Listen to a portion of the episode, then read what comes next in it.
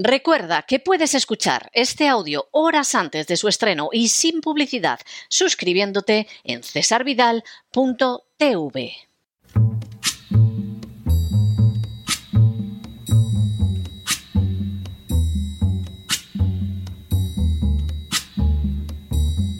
La voz con César Vidal, desde el exilio. When the night has come and the land is dark and the moon is the only light we'll see. No, I won't be afraid. Oh, I won't be afraid just as long as you stand, stand by me.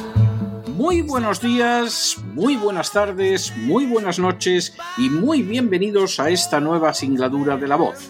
Soy César Vidal, hoy es el miércoles primero de marzo de 2023 y me dirijo a los hispanoparlantes de ambos hemisferios, a los situados a uno y otro lado del Atlántico y como siempre lo hago desde el exilio. Corría el año 1938 cuando se estrenó una obra de teatro de Patrick Hamilton titulada Gaslight, es decir, luz de gas. El drama, que sería llevado con éxito al cine en distintas ocasiones, narraba la historia de un personaje llamado Manningham que intentaba volver loca a su nueva esposa, Paula, para así poder gozar del fruto de un crimen anterior. La obra, concebida con un ingenio considerable, incluía entre las estratagemas del criminal la de variar la intensidad de la luz de gas que iluminaba el domicilio con la intención no sólo de engañar a su esposa, sino de arrastrarla también hacia la locura. De esa manera pasó al lenguaje común la expresión gaslighting en inglés o hacer luz de gas en español, una expresión cuyo significado es manipular sin escrúpulos a una persona para que ésta acabe aceptando una realidad que no es en absoluto cierta. Y por supuesto, una conducta que lo que pretende es favorecer los resultados de conductas tan viles como puede ser incluso el crimen. En las últimas horas hemos tenido nuevas noticias sobre los efectos del descarrilamiento del tren del Norfolk South en East Palestine, Ohio. Sin ánimo de ser exhaustivos, los hechos son los siguientes. Primero, el pasado 3 de febrero, un tren de mercancías Norfolk Southern que llevaba gránulos plásticos experimentó un calor inusual a consecuencia del calentamiento de un eje. Segundo, la temperatura de la carga aumentó mientras el tren pasaba por dos detectores de alarma. Sin embargo, la alarma no sonó hasta que pasó el tercer detector. Tercero, la alarma ya no sirvió para evitar el desastre, que consistió en que 38 vagones descarrilaran en East Palestine, cerca de la frontera entre los estados de Ohio y Pensilvania. Entre ellos estaban 11 vagones cisterna con material peligroso que se incendiaron y ocasionaron daños en una docena de vagones que no habían descarrilado. Cuarto, Cinco de los vagones descarrilados llevaban 115.580 galones de cloruro de vinilo, una sustancia cancerígena que además resulta altamente inflamable. Quinto, para evitar que el cloruro de vinilo explotara, varios equipos liberaron el producto químico tóxico en una zanja y procedieron a quemarlo tres días después. Sexto, el desastre fue seguido por los informes de residentes en la zona referentes a problemas de salud tras el descarrilamiento y por las ofertas del ferrocarril Norfolk Southern de comprar las viviendas de los residentes que no se sintieran seguros. Séptimo, hasta la fecha permanece sin determinar la verdadera causa del descarrilamiento, aunque un vídeo muestra cómo salían chispas de debajo del tren. Octavo, el primer político de alcance nacional que se desplazó a East Palestine fue el antiguo presidente Donald Trump, que además aportó ayuda para los residentes pagadas de su propio bolsillo. Semejante actitud contrasta a día de hoy con la lejanía del presidente Biden, que hasta la fecha no ha hecho acto de presencia en East Palestine. Noveno. Varios días después del desastre y de que se impidiera el acceso a los medios de comunicación para que pudieran informar a la población, se desplazó al lugar del siniestro el secretario de Transportes Pete Buttigieg. Las intenciones confesas de Buttigieg son las de ser el primer presidente homosexual de los Estados Unidos. Décimo. Buttigieg es una, en una más que deplorable intervención defendió que los materiales peligrosos podían seguir pasando por en medio de zonas habitadas siempre que los contenedores fueran más fuertes y que las regulaciones se convirtieran en mayores. Un décimo. A pesar de los continuos anuncios de que no había peligro, la realidad es que varias vías de agua se vieron contaminadas después del descarrilamiento, ocasionando la muerte de más de 40.000 peces. Un argumento muy poderoso para ver la peligrosidad de lo sucedido. Duodécimo. También se ha informado de la muerte de animales domésticos en la zona, así como de la de zorros criados por uno de los residentes del área. Décimo tercero. En paralelo, las autoridades de Ohio han repetido que las pruebas realizadas con el aire y el agua en East Palestine no muestran niveles peligrosos de productos químicos. Décimo cuarto. En contra de esas afirmaciones, los residentes del lugar han informado de sufrir hemorragias nasales, ardor en la garganta, náuseas, dolor de cabeza y vómitos. Décimo quinto. El Norfolk Southern se ha ofrecido a aportar la cantidad de 6 millones y medio de dólares a las víctimas del descarrilamiento, mientras a la vez repartía 7.500 millones de beneficios a sus accionistas. Décimo sexto. En paralelo, el fiscal general del estado de Pensilvania ha comenzado las tareas para dar lugar a un procedimiento penal contra la compañía de ferrocarril a petición de varios funcionarios de medio ambiente. Décimo séptimo. En una reunión pública del Ayuntamiento de East Palestine, los afectados por los efectos tóxicos del descarrilamiento se quejaron de que su vida iba a verse ahora acortada y además empeorada. Décimo octavo. La compañía de ferrocarril ha aceptado la responsabilidad de llevar a cabo una limpieza de la zona, de indemnizar a los ciudadanos y de realizar inversiones a largo plazo en la salud de la comunidad afectada. Eh, décimo noveno.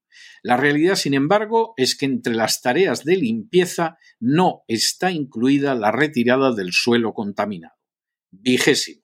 Hasta la fecha se han realizado pruebas del agua municipal y también de 74 pozos privados sin que conozcamos todavía los resultados. Vigésimo primero. El 23 de febrero, un avión que llevaba a cinco expertos en desastres medioambientales salió del aeropuerto Bill y Hillary Clinton en Little Rock, Arkansas, con destino a Ohio. El avión se estrelló con los expertos a bordo, no sobreviviendo ninguno de ellos.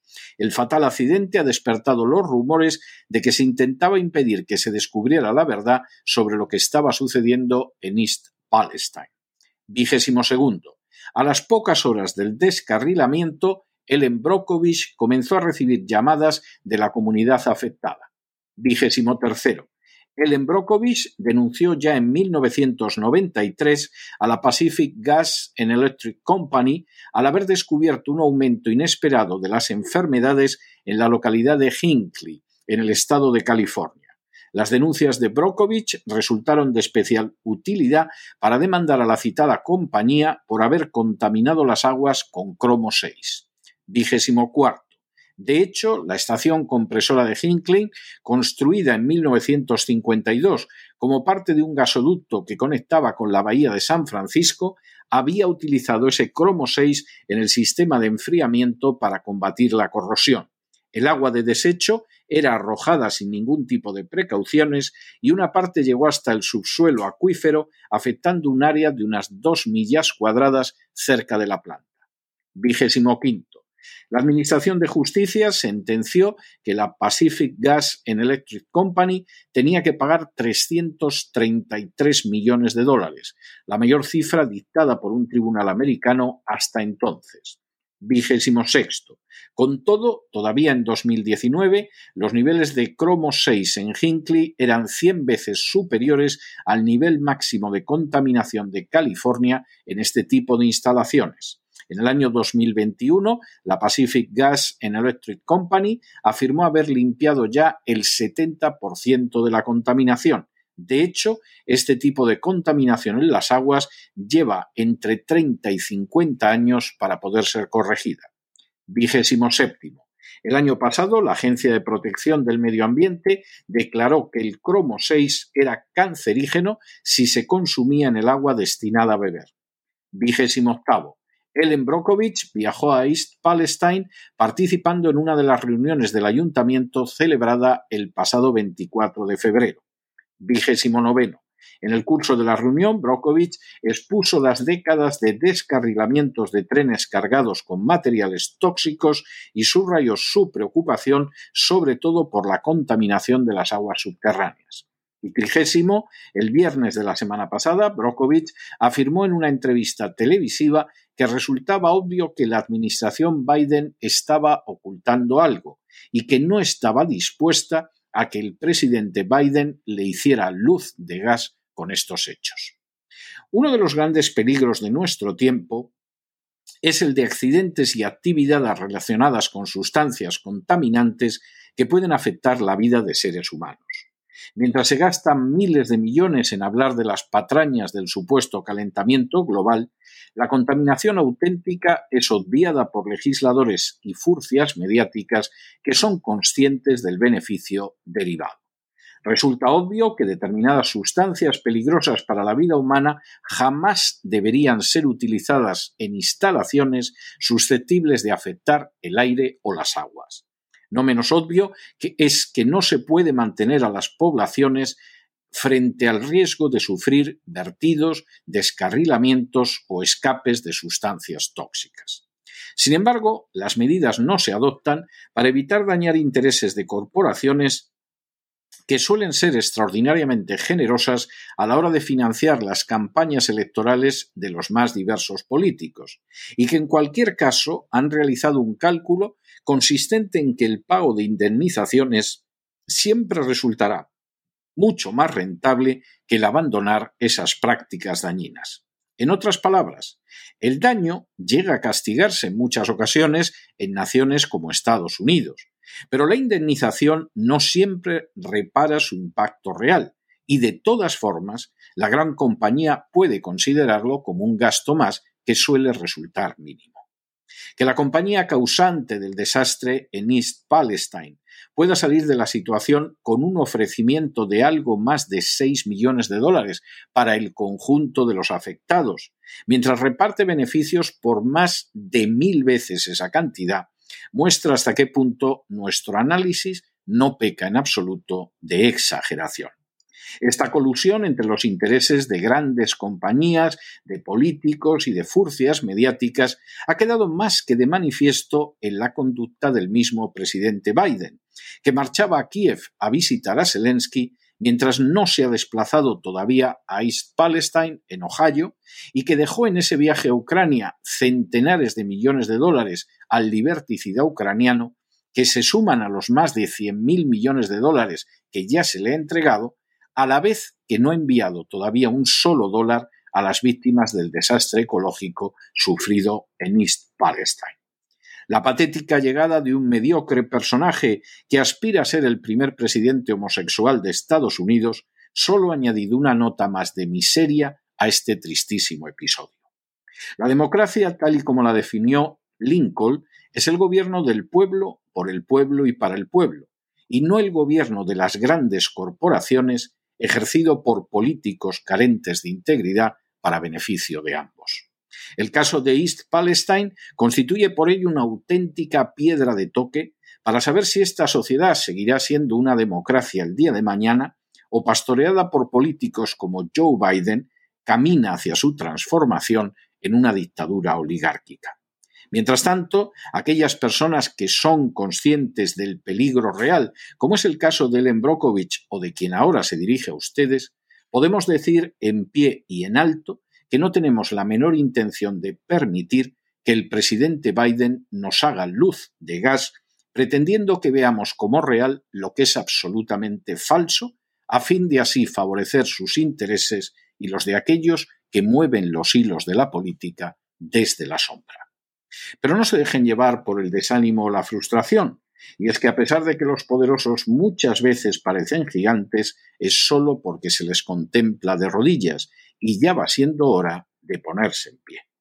En el tiempo que han necesitado ustedes para escuchar este editorial, la deuda pública en España ha aumentado en cerca de 7 millones de euros. Y den ustedes por seguro que desde luego este tipo de problemas podría producirse en cualquier momento y aquellos que lo sufrieran no gozarían ni siquiera con el ofrecimiento en su conjunto de 6 millones y medio de dólares. Muy buenos días, muy buenas tardes, muy buenas noches. Les ha hablado César Vidal desde el exilio. Dios los